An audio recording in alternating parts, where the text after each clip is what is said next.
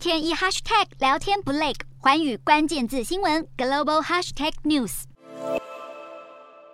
从头到脚穿上一整套防尘装，南韩科技巨擘三星电子副会长李在镕在六月中亲自造访半导体微影设备大厂 ASML 位于荷兰的总部，并且和 ASML 的执行长等高层见面。根据南韩媒体报道，李在镕已经确保能够取得额外的 ASML 及紫外光微影设备，但究竟包含哪些内容，三星并未详细说明。三星表示，双方谈到未来半导体技术、市场前景。以及 EUV 及紫外光微影设备的供应，市场认为 EUV 设备对下一代半导体的生产至关重要。三星态度积极，就是要确保稳定供应，以在先进制程追赶台积电，重夺龙头宝座。李在镕此行也和荷兰总理见面，希望能确保 EUV 的稳定供应。但在此同时，三星惊传通知集团所有事业群暂停采购，包括面板、手机和记忆体事业群，原因是考量库存飙升以及全球通膨冲击消费。消息传出后，震撼。面板业等台系供应链，业界人士表示，三星是电视和监视器的销售一哥，每季采购量都相当大，突然砍单可能会使全球面板厂大受冲击。